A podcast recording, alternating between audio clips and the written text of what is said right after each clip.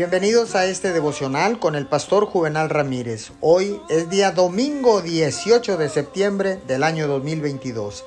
La palabra dice en 2 de Corintios 12, 8 y 9.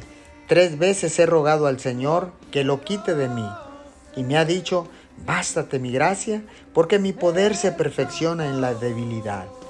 Déjeme contarle que yo solía emocionarme respecto a las puertas que se me abrían pero realmente me sentía triste y abatido por las puertas que se cerraban.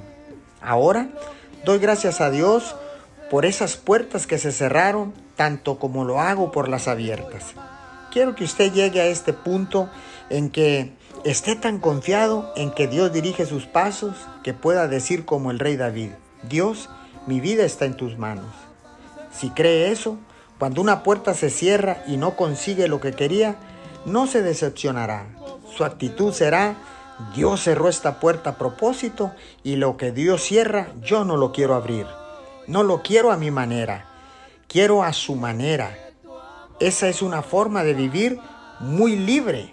Cuando usted realmente cree que Dios tiene completo control, eso quita toda la presión en nuestras vidas. Señor, gracias. Aunque no entiendo en este momento por qué tú lo haces, sé que tú tienes cosas mejores para mí en el futuro. Te doy gracias y lo reconozco en el nombre de Jesús. Amén y amén.